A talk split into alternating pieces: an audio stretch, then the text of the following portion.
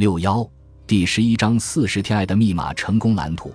现在你已经知道，真正的成功不只是获得自己想要的外在状况。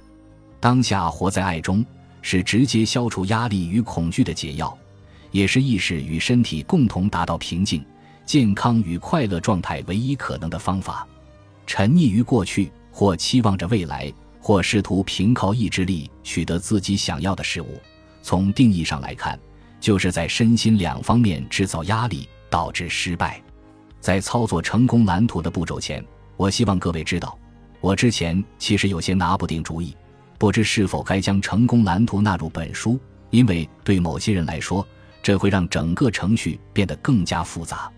可是，在诊疗时，如果我知道患者属于程序导向型，而按部就班的详细计划将有益于他。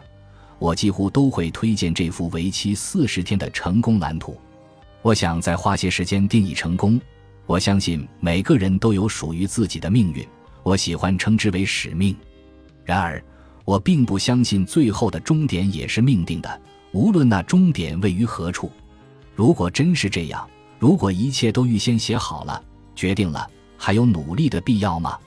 即使可能背负某项使命或命运。这命运也是由自己活在恐惧或爱中而创造的。我们都被召唤来付出爱，爱的法则已通过我们的良心写在我们心上，在每个状况中提供完美的指引。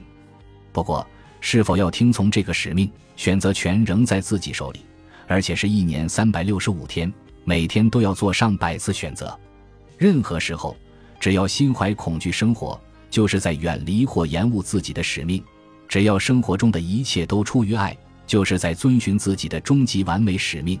因为若持续以这种方式生活，久而久之便会过上属于自己的完美人生。活在爱中是创造完美外在状况最好，或许也是唯一的方法。而完美的外在状况就是成功的展现。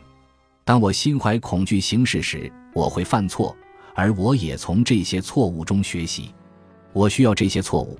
他们就像火箭的推进器，让我知道心怀恐惧与自私的生活并非长久之计，也会让我离自己的使命、快乐与健康越来越远。然而，一旦删除并重写了自己的程序，活在当下，活在爱中，我就不再需要这些错误了。火箭一旦进入轨道，就再也不需要推进器，于是推进器便脱离火箭往下坠落，它完成自己的工作了。此时若还留着推进器，只会让火箭无法达成任务。此外，你的完美使命不适合别人，只适合你自己。这也是比较之所以毁了这么多人的美好岁月的原因之一。大多时候，比较比无用更糟。对许多人来说，比较是期望的根本原因。当比较某件事可以让自己知足感恩时，我们通常不会拿那件事来比较。我们心心念念的往往是不如意的事，然而满足的关键便是无求。达成自身完美使命的方法，不是把焦点放在未来的某个最终结果，在拟定达成结果的计划，然后运用意志力完成。那么做不仅几乎不会有效果，反而极有可能搞错什么才是属于自己的完美结果。达成完美使命的方法是此刻就活在爱中。这不仅永远是最完美的最终结果，也会为你的未来创造最完美的使命，且极有可能是唯一能确保此事的方法。聚焦于你认为的完美使命，就像在暗处指飞镖，会让自己长期处于压力之中。反之，现在就去做对自己最好的事，将未来交给灵性源头哎。每次这么做，你就是在为自己创造完美的未来，而且自然而然。不费吹灰之力就能做到。无论你曾身在何处或做过何事，从你现在的位置总有条可能通往你完美使命的路。你绝不可能一辈子都搞砸这件事。只要现在开始活在爱中，删除程序，重写程序，放下最终结果，你的路就会开始转变。先从内，再往外。如果你认为《爱的密码》四十天成功蓝图是最适合你的方式，那么，这就是会让你获得自己想要的成功的终极指南。事实上，我相信，只要身体力行这些法则，你绝不可能不成功。全世界有许多人都可以作证。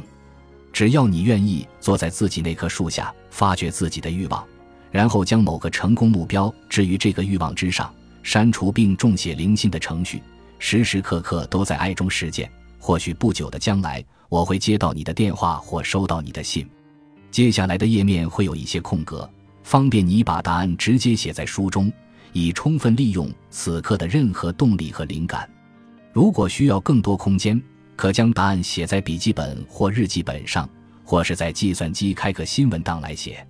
最后还有一件事：如果开始时觉得成功蓝图太繁琐，令人难以承受，就休息一下，先用三大工具中你最喜欢的那一个处理焦虑和这种力不从心的感觉，再继续往下进行。你也可以随意自创使用这些法则与工具的方法。反之，倘若你持续感觉心情沉重，则可能表示这个方法并不适合你。别忘了，你可使用较简易的“爱的密码”程序，也可使用这份较复杂的成功蓝图。两种方法都会有用，就看哪一种更得你心。最后，只要对你有效，你感觉也最好的方法，就是最适合你的。别因为要完全按照我说的去做而倍感压力，请多方尝试，找出对你有效的方法。现在就开始吧。